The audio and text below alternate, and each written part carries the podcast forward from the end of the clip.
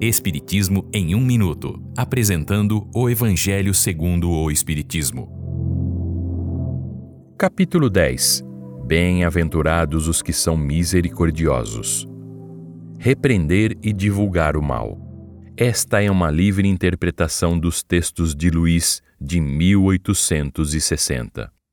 Cada um deve trabalhar pelo progresso de todos e especialmente pelos quais são responsáveis. Quando for necessário repreender alguém, isso deve ser feito com moderação, com um propósito útil e não para desacreditá-lo.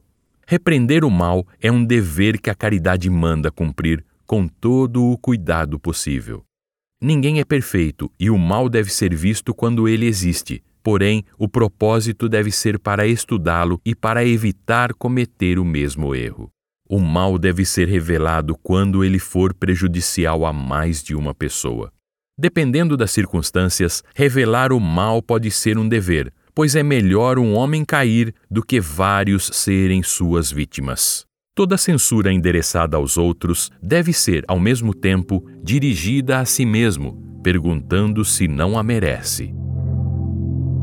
Esta é uma livre interpretação. Livro consultado: O Evangelho segundo o Espiritismo, de Allan Kardec, edição 3, em francês.